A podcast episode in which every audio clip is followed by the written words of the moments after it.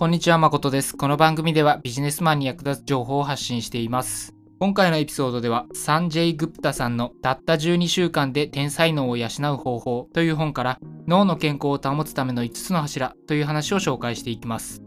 あなたは頭の回転がもっと速くなったらなぁと考えたことはありませんか？今思っていなくても過去に一度はそんなことを思ったことがあるという人も少なくないと思います。私自身、職場で周りの頭の回転が速い人の仕事っぷりを見て、自分もあんな風になれたらなぁと考えたり、普段の仕事での会議や転職の面接の場で、実際はこう答えたけど、後になってゆっくり考えたらもっといい回答の仕方があったなぁと気づいたり、私自身はもっと頭の回転が速くなったらなぁと思うことはよくあります。頭の回転を速くするにはこれだけをやればいいというようなすごい方法はありませんが今回紹介するたった12週間で天才脳を養う方法という本には食事、運動、休息などを含めた統合的なアプローチで脳の働きを高める方法が紹介されています今回はそんな本書の中でも最も本質的な部分である脳の健康を保つための5つの柱について紹介していきますそれでは早速本題に入っていきます。今回紹介する脳の健康を保つための5つの柱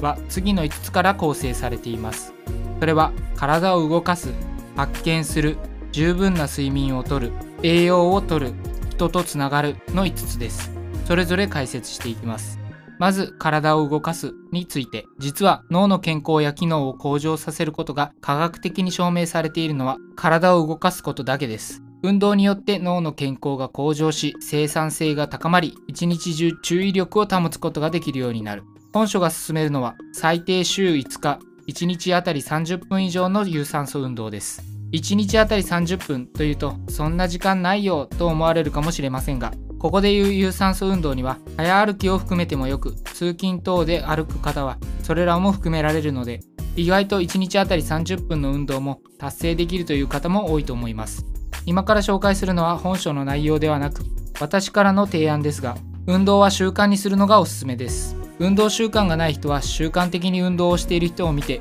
すごいと思うかもしれませんが運動を習慣化できている人にとっては頑張ってやっているというよりは習慣だからやっているとかやらない方が変な感じがするくらいの感じで運動を続けられます。ただやはり習慣化するまではかなり大変です。今までに運動を習慣化したことがない方はまだ運動が習慣化できていない初めの時期にこの大変なのをずっと続けるのは無理だとなり運動をやめてしまったりしますが一番大変なのは最初なのでそこを乗り越えれば運動を続けるのは簡単になります。習慣化されるには習慣化しようとしているものにもよりますがだいたい3ヶ月程度はかかると言われています。なのでまず軽くでも良いので毎日少しでも運動をするというのを3ヶ月続けるのがおすすめです。いきなり毎日がっつりやろうと思うと気がめいってしまい続けるハードルが高くなるので習慣化できるまでは簡単でもいいので続けることを第一優先にしてみてください。以上が1つ目の体を動かすについての解説です。次2つ目の発見するについてはここで言う発見するとは特別なことではなく新しいことをするということです。新しいスキルを習得したり新しい趣味を始めるということも良いですがそこまででなくても初めて 3D 映画を見てみるとか初めてボランティア活動に参加してみるとかもっと簡単なところで言うと利き手ではない方の手で歯を磨くというのでも良いということが紹介されていました。脳も筋肉と一緒で使わなければ衰える。脳の機能を維持するには脳を働かせ続ける必要があります。年を取るごとに新しいことに挑戦するのは億劫になっていきますが意識的に新しいことに挑戦し続けるようにしてみてください。次3つ目の十分な睡眠をとるについて睡眠不足は認知機能を著しく低下させるというのは過去の私のポッドキャストで何度か紹介したことがありますがやはり脳の働きを維持するには睡眠は重要です。健康を維持するための方法というとそれをしなくてもすぐに悪影響は出ないけれども長期的に大きな悪い影響が現れてくるというものが多いですが睡眠不足については短期で悪影響が現れてきます。例えばたった一晩6時間以下の睡眠となるだけで覚醒レベルは3分の2まで低下しこれにより自動車の運転などの能力も低下してしまうそうです。本書では1日あたり7から8時間の睡眠を推奨していますが睡眠は時間だけではなく質も重要です。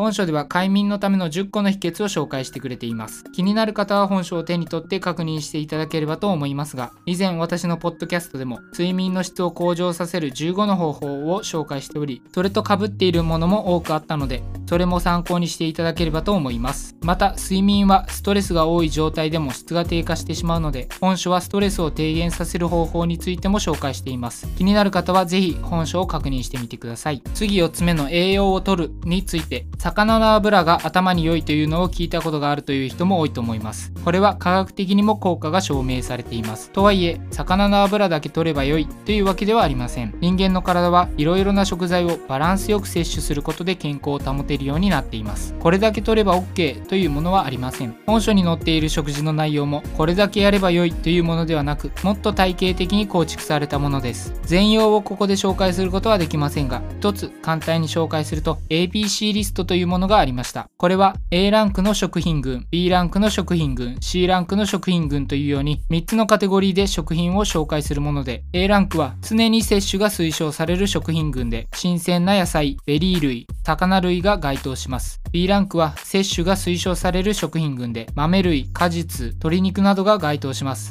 C ランクは摂取を制限するべき食品群で揚げ物、菓子パン、加工食品などが該当します。ABC リストは以上のようなものです。内容的には特別驚きもなく健康に良さそうなものが A ランク、B ランクに該当し C ランクには避けた方が良さそうなものが該当しているというような感じだと思います。つまりあなたも食べるべきものが何で何を避けるべきかが分かっているものの、それを普段の食生活にどう当てはめたらよいかが難しいということだと思います。本書では食品群のリストを載せるだけではなく、具体的な食事の例を載せてくれているので、実践に移しやすいです。特に本書のタイトルにもあるように、12週間のプログラムなので、一度にいきなり劇的に生活を変えるのではなく、徐々に変えていくので、負担もそこまで大きくなく実践できると思います。もちろん、脳や健康に良い食事は、1日でも早くものにした方がよく12週間もかけてダラダラやりたくないと考える方もいるかもしれません。しかしだらけた食生活をいきなり完璧な食生活に変えようと思っても数日は続くかもしれませんがかなりの無理をすることになるので長続きはしません。長期的に見れば徐々にでも良いので確実にものにしていった方がメリットがあります。また本書にも書いてあったことですが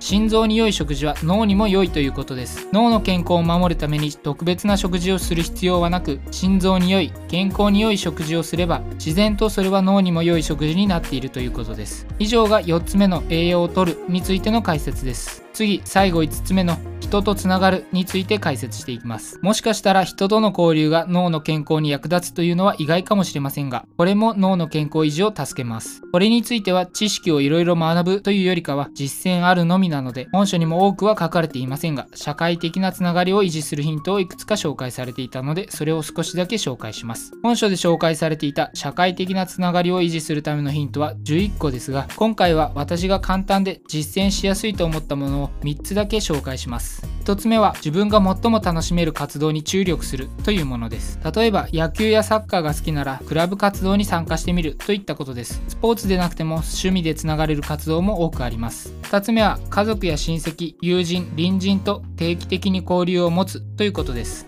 これらの人々と直接会い交流するということです。頻繁に直接会うことが難しい場合はデジタル上のコミュニケーションも有効です。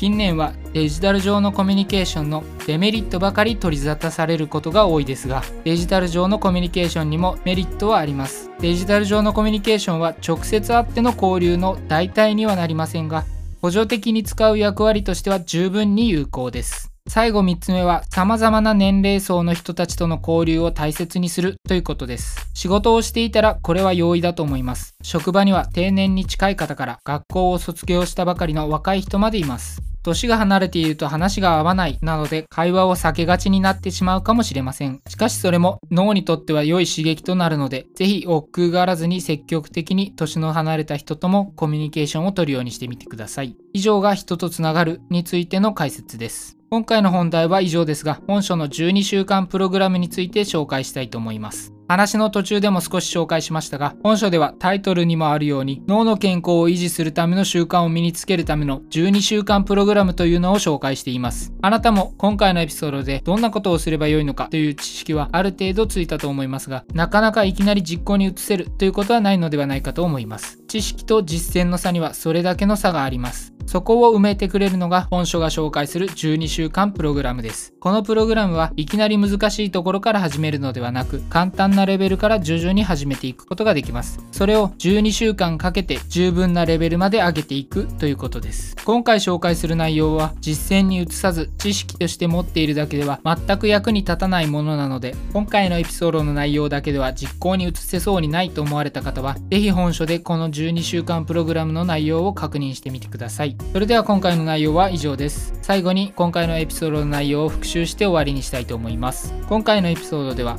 たった12週間で天才脳を養う方法という本から脳の健康を保つための5つの柱というものを紹介しました。その5つの柱とは体を動かす発見する十分な睡眠をとる栄養をとる人とつながるという5つから構成されます。それぞれ内容を振り返ると